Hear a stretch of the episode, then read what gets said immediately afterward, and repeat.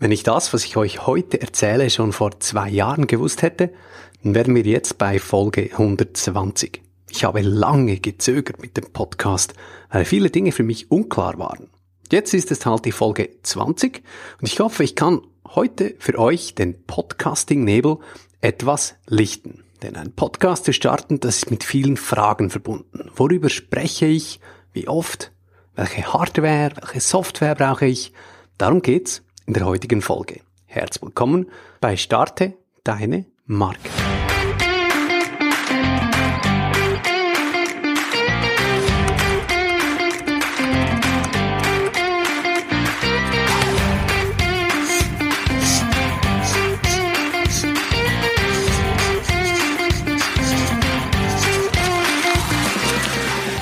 Hallo zusammen, mein Name ist Fabio Sandmeier. Herzlich willkommen bei Starte Deine Marke. Das ist euer wöchentlicher Podcast für Solopreneurs, für kleine Startups mit kleinem Marketingbudget und großen Ambitionen. Hier dreht sich alles um, oder vieles, um Online-Marketing und die Erfahrung zeigt, dass auch größere Unternehmen durchaus dankbar sind für diese Tipps. Und ich kann mir gut vorstellen, dass es bei dieser Folge heute auch so ist. Was braucht's, um loszulegen mit Podcasts? Legen wir los.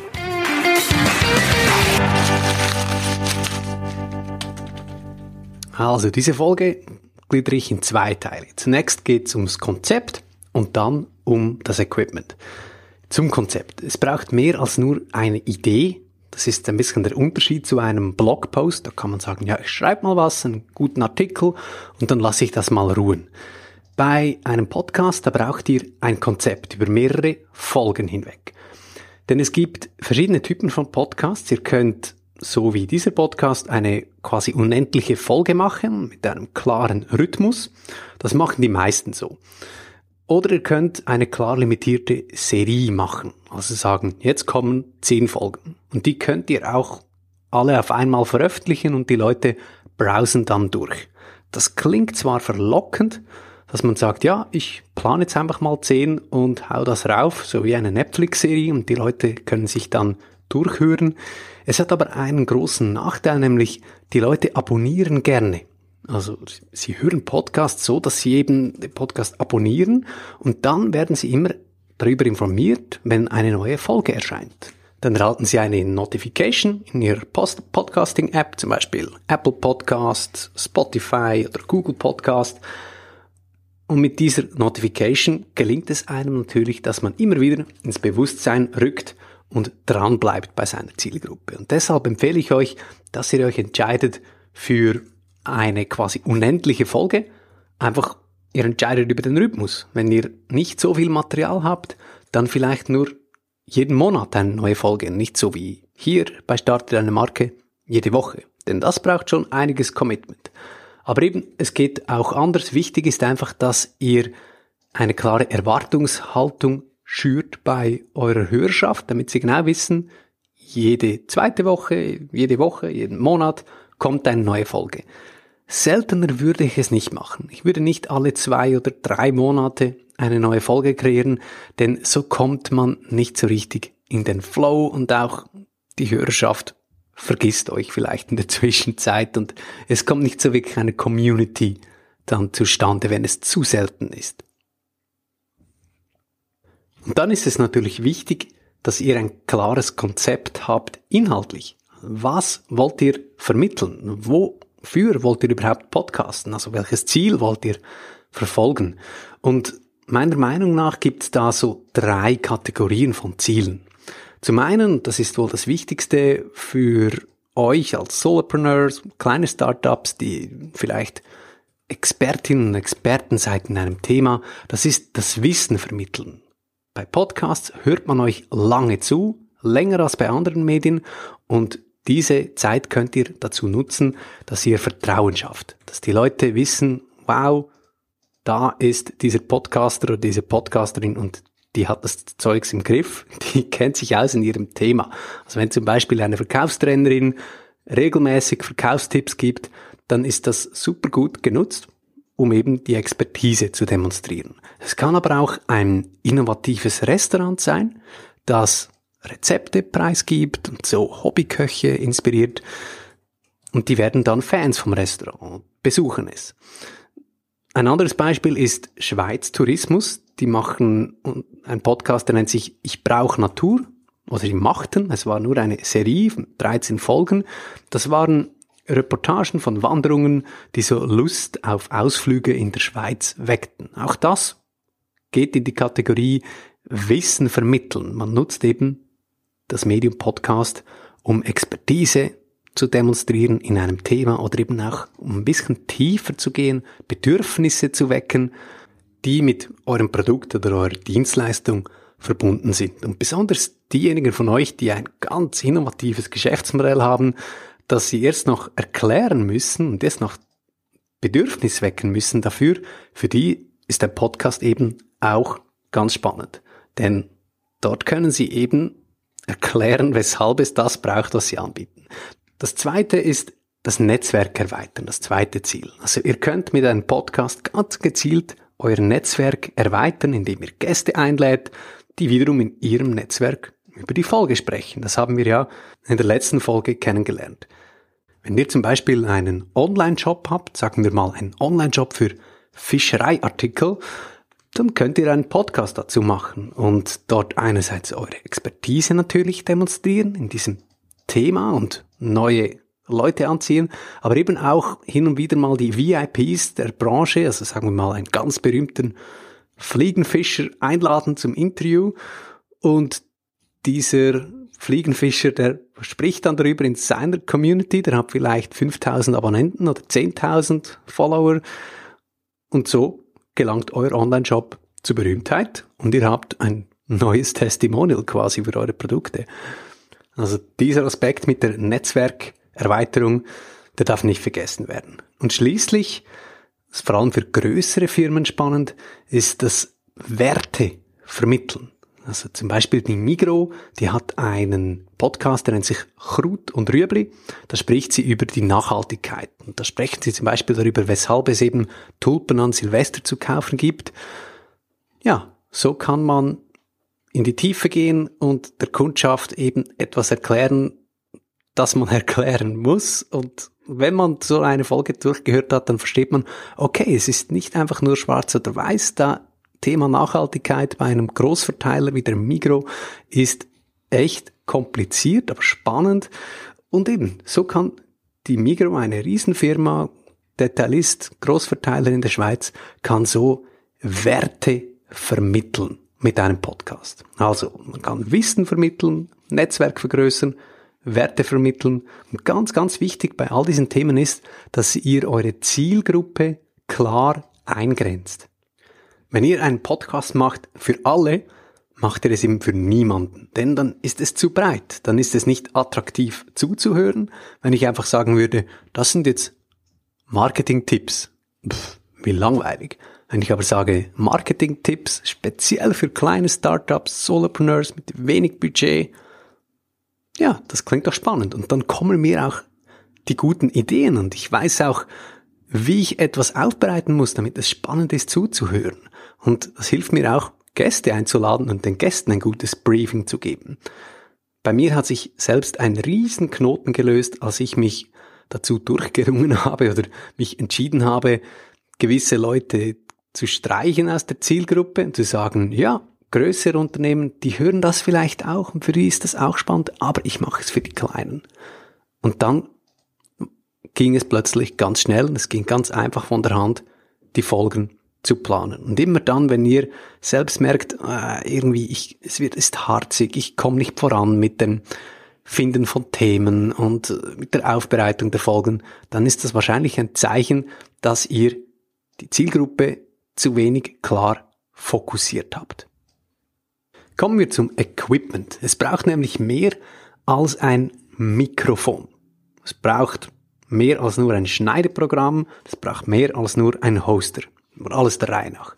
Mikrofon. Was braucht es als physisches Equipment?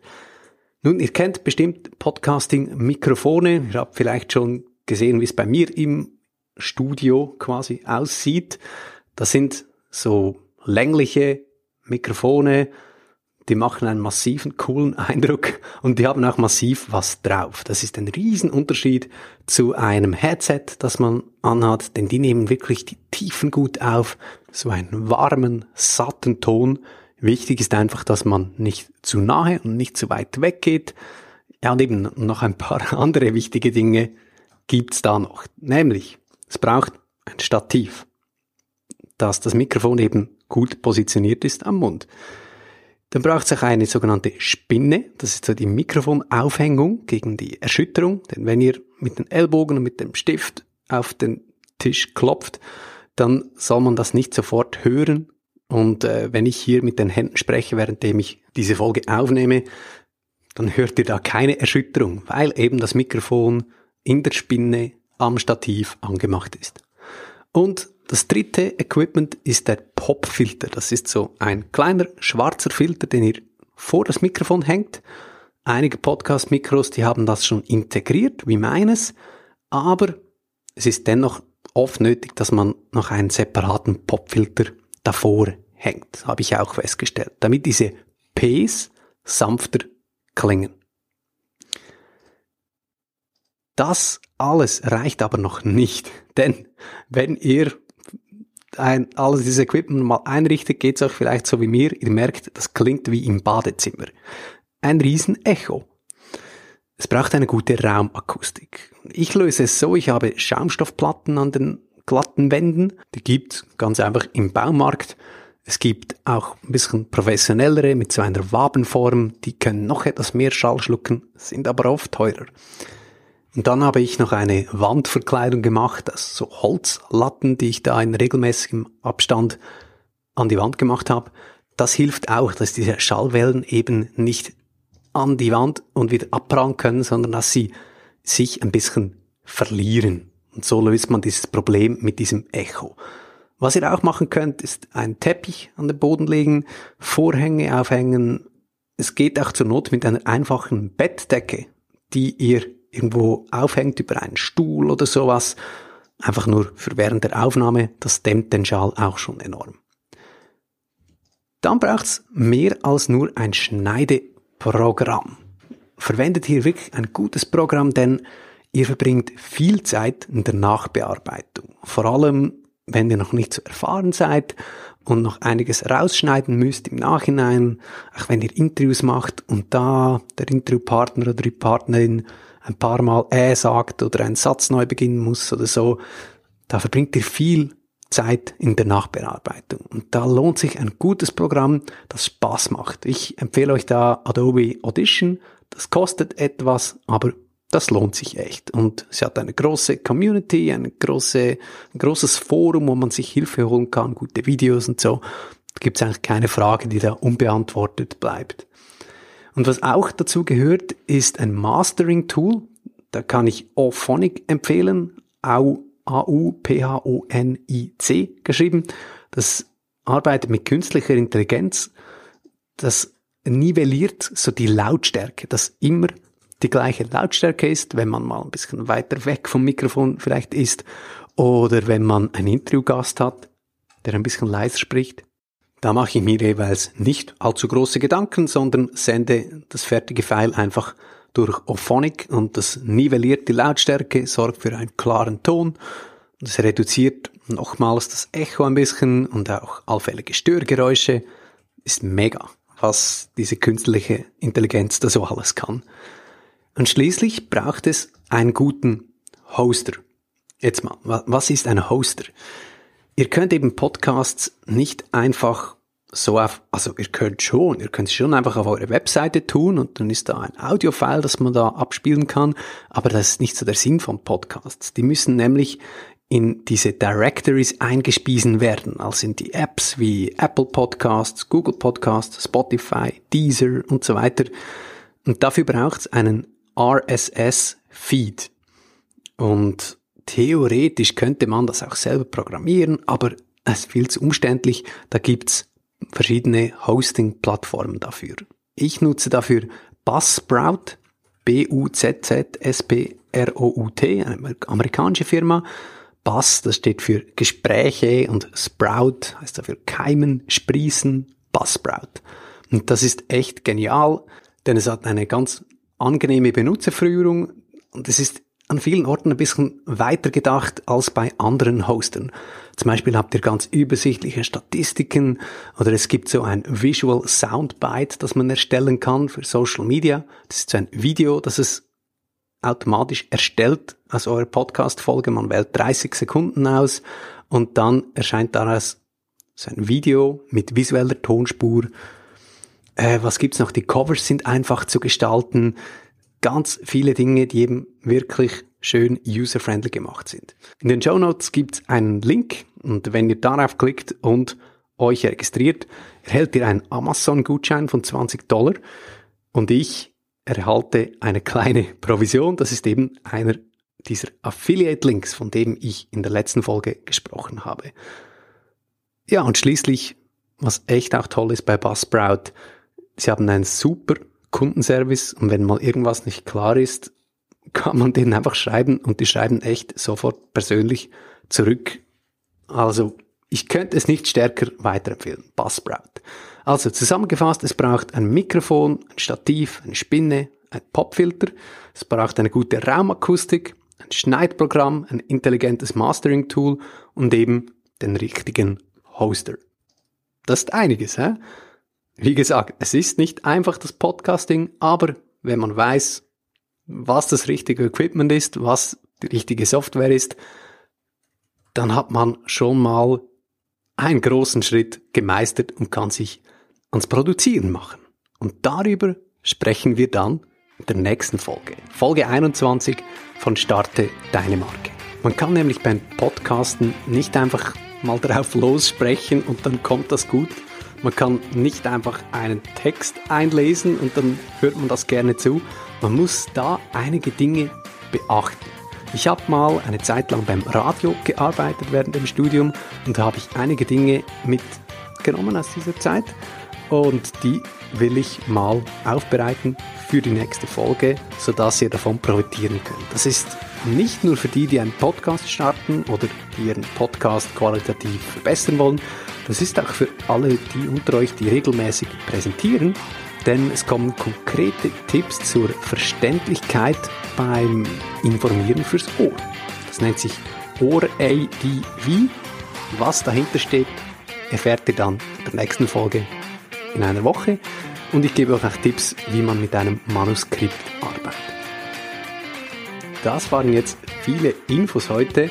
Ich habe euch natürlich wie immer eine Zusammenfassung vorbereitet. Die findet ihr in den Show Notes. Ihr findet sie auf startedeinemarke.com oder ganz bequem als PDF zum Abspeichern, wenn ihr den Newsletter abonniert habt. Kürzlich hat mal jemand zu mir gesagt, ich erhalte ja viele Newsletter, aber nur zwei lese ich wirklich und nur auf zwei freue ich mich auch Woche für Woche.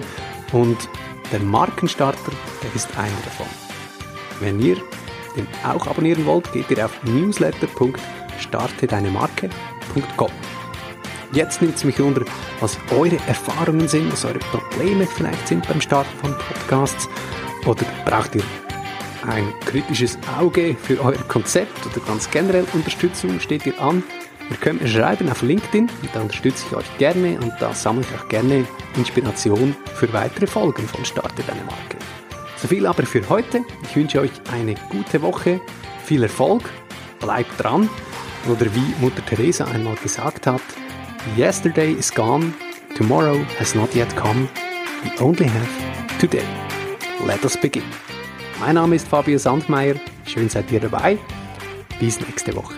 Tschüss zusammen.